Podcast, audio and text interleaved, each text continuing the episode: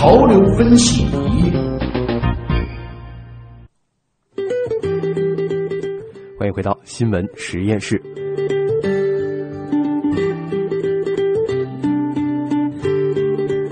潮流分析仪首先要来关注的是用眼健康。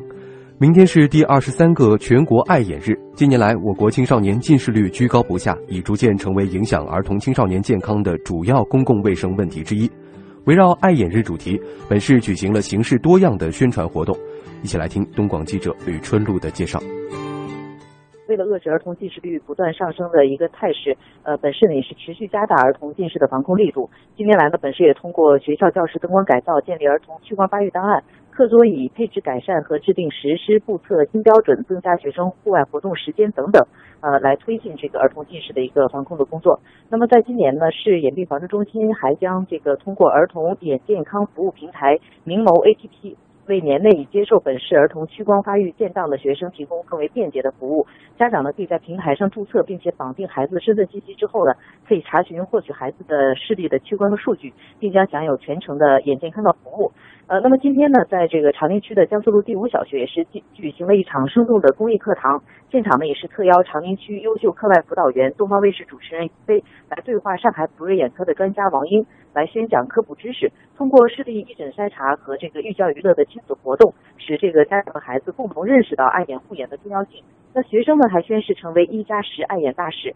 由一人影响带动十个同龄人健康用眼。那专家指出呢，近视呢不仅给儿童青少年日常生活带来不便，持续的产生矫治的费用，对就学和择业造成影响，还会对眼健康造成严重的威胁。那么在这个上海和北京一些地区呢，高度近视的眼底病变呢，已经成为呃成年人的盲和这个视力损伤的主要的原因。近视的成因是遗传基因和环境因素共同作用。那么科学证据表明呢，户外活动时间过少和过多，近距离用眼是导致儿童近视发生的最主要的环境的影响的因素。因此呢，上海普瑞眼科的王英医生呢也是建议啊，呃，家长呢每天要给孩子呢能够保证户外活动两小时的时间，沐浴在大自然的这个光线环境之下呢，可以有效的降低近视发生的一个风险。同时，日常生活当中呢，避免强光下或者是暗的灯光下来阅读，多吃一些蔬菜和水果，少吃甜食，减少屏暴露，也都是可以有效的防控近视。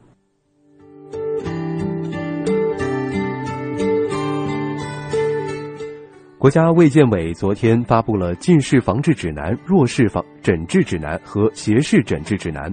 指导医疗机构和眼科医务人员提高服务能力，同时引导学生和家长树立正确的用眼意识。来听央视的报道。专家指出，造成近视最主要的因素是眼睛的近距离负荷，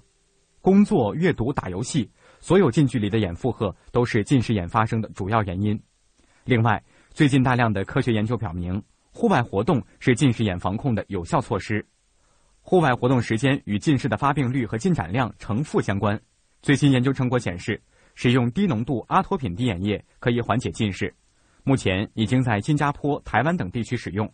我国正在评审，很快将在内地上市。我们倡导呢，从学龄前，从幼儿园开始，就要倡导呢户外活动。啊，有条件的地方呢，要鼓励呢，户外活动呢，最好是两小时。如果不行，也不能低于一小时。弱视是我国儿童常见眼病，六岁到十四岁患病率约为百分之三点五。弱视诊治指南指出，三岁到五岁儿童视力的正常值下限是零点五，六岁以上的儿童下限为零点七，儿童的视力到七岁以后才能达到一点零。不能拿一点零的视力要求七岁以下儿童，否则弱视就会有过度治疗的趋势。斜视和弱视相关联，斜视的孩子也会发生弱视。弱视如果单眼控制不好，也会发生斜视。斜视除了影响美观之外，最重要的是影响双眼视功能。弱视和斜视诊治指南对具体的诊断和治疗方法都做了明确规定。怕蓝光伤眼，一些消费者会花重金购买护眼灯，配高价的防蓝防蓝光眼镜。不过，眼科医生表示，无需对蓝光太过紧张。小朋友要保护视力，关键还是要养成良好的用眼习惯。专家介绍，波长在四百纳米到五百纳米之间的光被称作是蓝光，照射蓝光可能会导致眼底黄斑出现，老年性黄斑病变，从而影响人对空间位置的感知能力。但这一结论是在实验室长时间高强度的照射条件下得出的。目前从临床来看，还没有蓝光导致相关病变的直接证据。一些商家在营销当中往往会把蓝光的所谓危害进行夸大，其实有害蓝光对于眼睛的伤害还没有不良用眼习惯造成的伤害大。专家提醒，一方面阅读书写时坐姿要正确，眼睛要和书本保持健康的距离，用眼四十分钟左右，眼睛要休息一下，勤做眼保健操。此外，不要让小朋友过早、过长时间的看电子屏幕。如果孩子已经近视，就需要尽快的佩戴近视眼镜。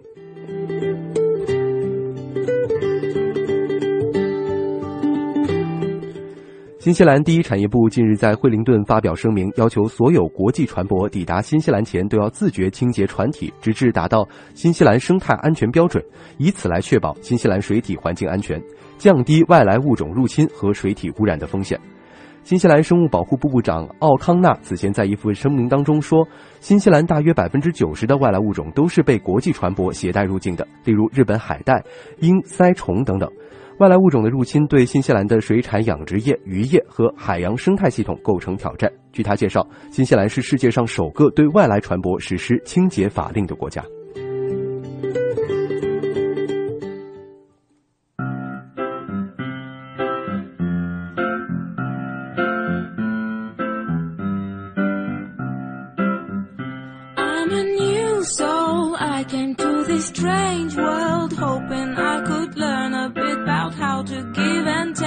好了，以上就是今天新闻实验室节目的全部内容。本次节目监制音乐评盛燕姿，编辑王威、朱颖，我是唐月。明天的同一时间，我们继续在新闻实验室节目当中边听节目边长知识。明天见了。